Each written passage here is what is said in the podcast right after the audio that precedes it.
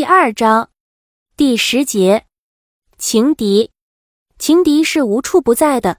套用墨菲法则的经典表述，可以表达为：往往都是你已经意乱情迷，而情人矛盾重重的时候，情敌就正式现身了。情敌与你自然是同性，同性之间解决纠纷的办法，在动物世界里很直接，决斗就是了。人类好像也多不了什么体面的办法。只不过是琢磨如何把爪子磨得更利，使对手一招毙命。这种外向的攻击模式忽略了一个致命的细节：你所受到的刺激不是情敌直接给予的，而是通过情人传递的。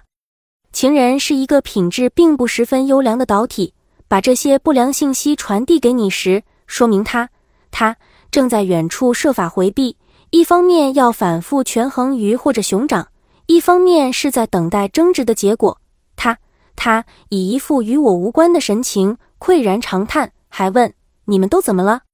人情味浓些的主角就不断奔走在这两头发狂的情人与爱人之间，给这个安慰，给那个讲解感情形势，越努力越使事情进一步复杂化。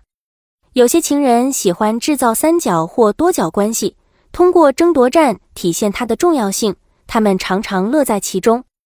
对待这类事情，情人的顾虑表现与情敌的魅力同步，顾虑越深，证明情敌的力度极大。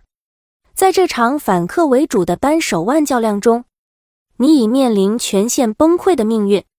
对待这样的情人，明智的做法是不要再交往，而不论情敌是否会再次出现。没有无缘无故的爱，同样的道理，也没有全是精神病逝的情敌。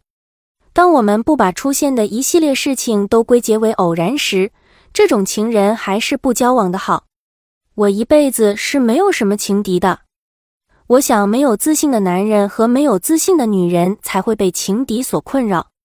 不要相信在外面偷腥的男人，他们是不可能彻底悔过的。小人物只会算投资报酬率，大人物却会算投资报酬率。注意那一掷千金肯去报仇的人。他们是人中之圣。